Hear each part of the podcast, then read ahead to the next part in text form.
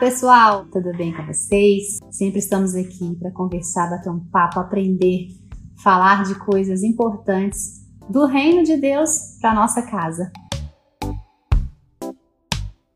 Mas, gente, eu queria falar com vocês hoje. É, vocês viram ali sobre duas músicas em especial, que é a música do sabão e da estátua de sal. Quando a gente lançou a música da estátua de sal, foi muito bacana, porque é, eu ficava assim pensando: será que as crianças vão entender, vão ficar com medo? Todas as músicas a gente faz isso, né?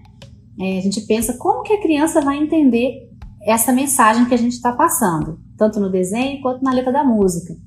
Até que a gente faz é, algumas adaptações na forma de cantar, né, em algumas letras, justamente para ficar é, entendível, vamos dizer assim, que a criança receba de uma forma que ela vai aceitar aquele, aquela informação e que ela vai entender, sabe?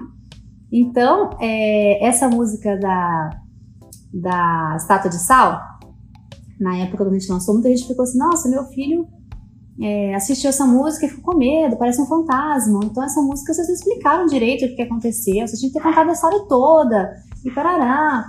E outras pessoas falavam: Nossa, eu amei essa música porque eu pude explicar para minha filha a história e tal. Então, gente, vamos aproveitar que a gente está falando dessas duas músicas e é, explicar qual é a ideia. Né? Eu sempre falo para vocês que o Três Palavrinhas ele é uma ferramenta, certo? Se você está me assistindo aí, repita aí comigo. Três palavrinhas é uma ferramenta.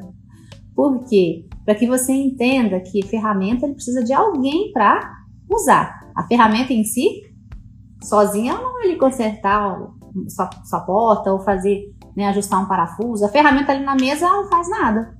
Ela precisa de alguém pegar, manusear e fazer funcionar, certo? E o três palavrinhas é isso é uma ferramenta para que os pais ensinem a respeito do amor de Deus, dos princípios cristãos, de tudo que está na Bíblia para os seus filhos. Então, gente, quando a gente fez essa música da estátua de sal, é, a gente até fez um vídeo na época falando assim: papais e mamães, aproveitem essa música para quê? Para você contar a história. Então, você vai ler lá o capítulo 18, 19, 20 de Gênesis, você vai ver o que aconteceu na história um pouco antes e um pouco depois dessa situação da, da mulher de Ló virar uma estátua, né? Então você vai ler o capítulo todo, papai e mamãe, e você vai digerir ali aquela informação para sua criança. A gente sabe que a Bíblia conta que Abraão e, e Ló, né, que era o sobrinho de Abraão, eles viviam juntos. Chegou uma hora que eles falaram o seguinte: amigavelmente eles entenderam que eles não conseguiriam viver mais sobre o mesmo ambiente, né, e decidiram é, separar as famílias e cada um administrar ali suas pertences, porque eles estavam ocupando uma terra muito grande. Então, é, Abraão fala para Ló assim: Ló, é, você vai e escolhe a sua terra, apesar de que, como Abraão era mais velho, ele teria o direito de fazer isso, ele cedeu para Ló e falou: Ó, escolhe a terra que você quer, que eu vou para o lado oposto. E aí Ló fez isso, Ló escolheu a, a região ali, na direção de Sodoma, e Abraão foi para outro lado. Depois, Deus revelou para ele que ele destruiria a cidade de Sodoma e Gomorra. E aí, Ló já estava morando ali dentro da cidade de Sodoma. E ele fala, puxa, Deus, ele questiona Deus várias vezes e fala, se tiver um, 100 é, homens justos lá dentro, o Senhor vai destruir ele? Deus fala, não, não vou destruir se tiver. Aí Deus permite que ele tire Ló e sua família de lá.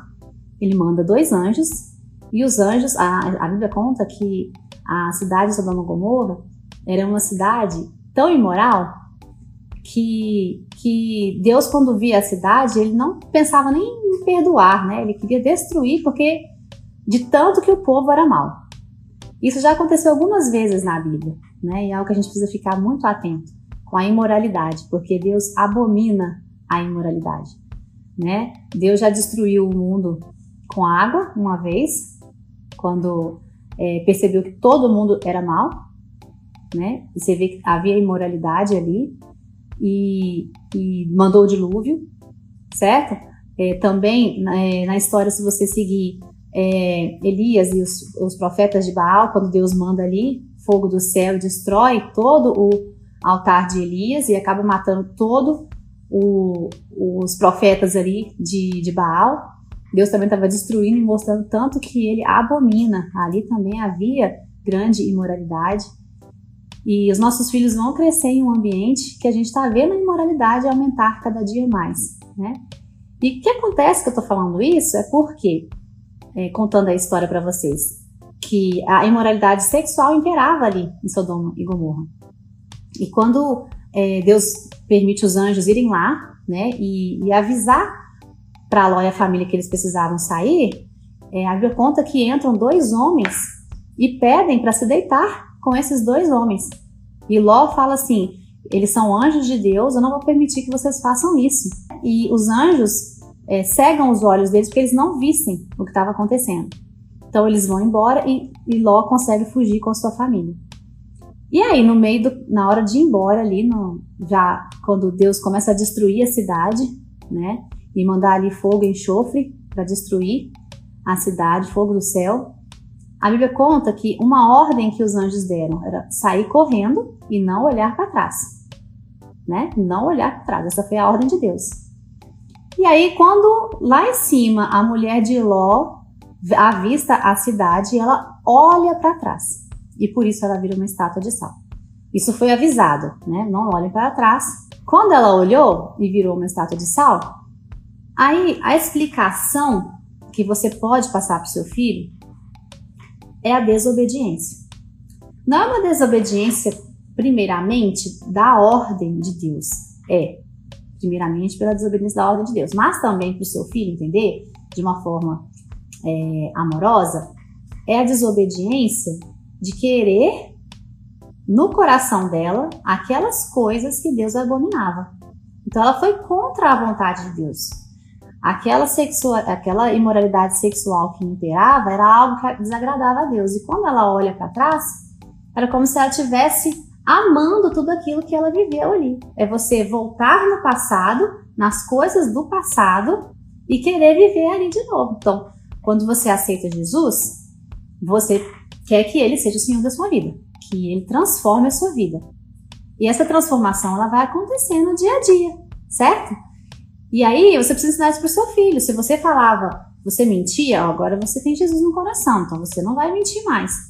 E toda vez que ele amar, que ele desejar voltar atrás, ele vai lembrar dessa história da mulher de Ló que virou uma estátua de sal porque ela desobedeceu uma ordem direta de Deus e porque ela resolveu amar aquilo que Deus abominava, que Deus detestava, certo?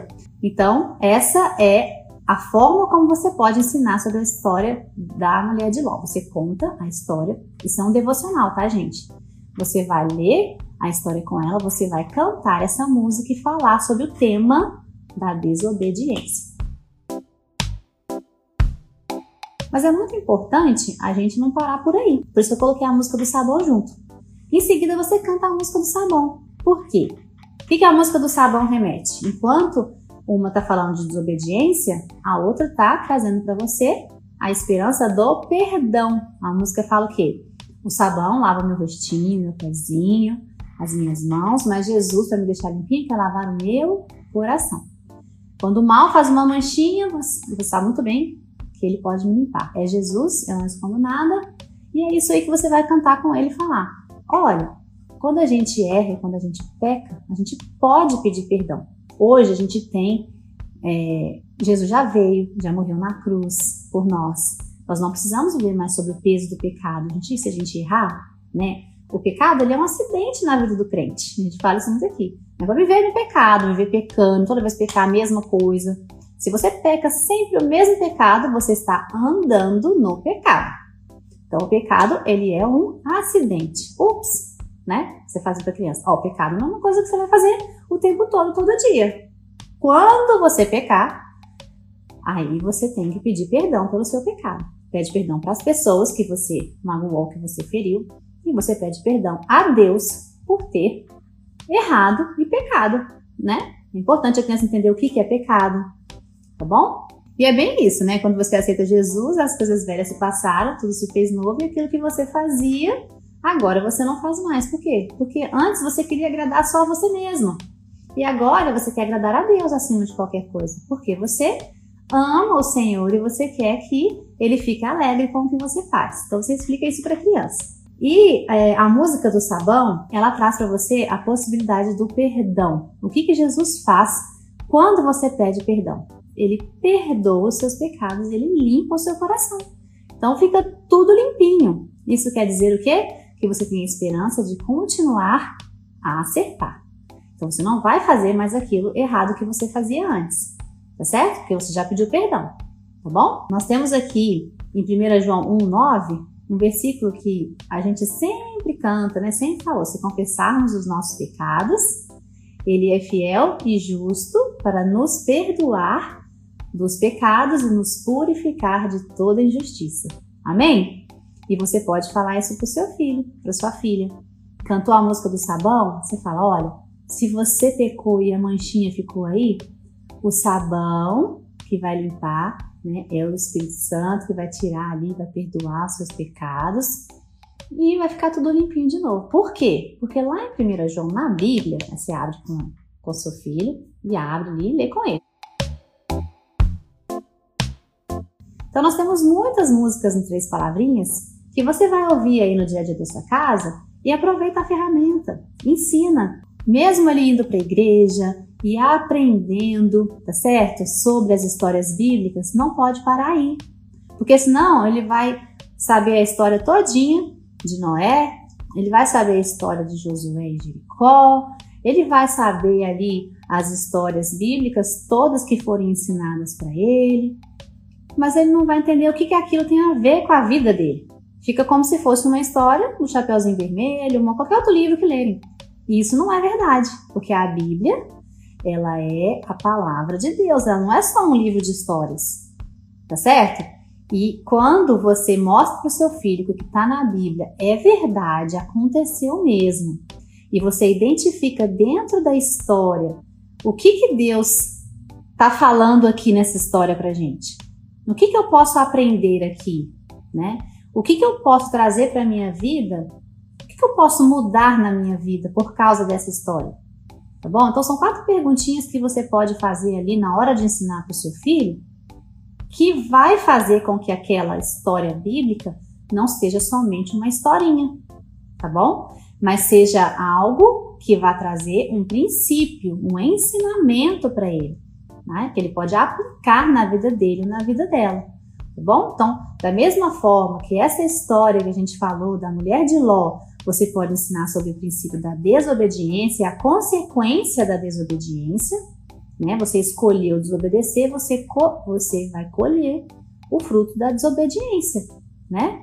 Então, no caso dela, foi o quê? Ela virou uma estátua de sal porque ela escolheu desobedecer a Deus e ela escolheu no seu coração amar o pecado mais do que amar a Deus e o livramento que ela estava recebendo, entendeu? E quantas vezes isso acontece na nossa vida? Aí você pode pensar na sua situação, na sua história, na sua casa, o que você está vivendo ali, e, e dá para você aplicar em situações pequenas que acontecem na vida dos filhos, porque a gente observa, né? Às vezes você acha que o que ele está vendo ali como um erro é algo tão pequeno, mas para ele é um erro. E você pode aplicar naquilo que ele está vivendo, né? Por exemplo, você escolheu é bater no seu amiguinho na escola, ao invés de fazer o que a Bíblia fala, que você é o que? Você é pacificador. Você é representante de Deus na terra. Você não pode fazer essas coisas. Tá certo?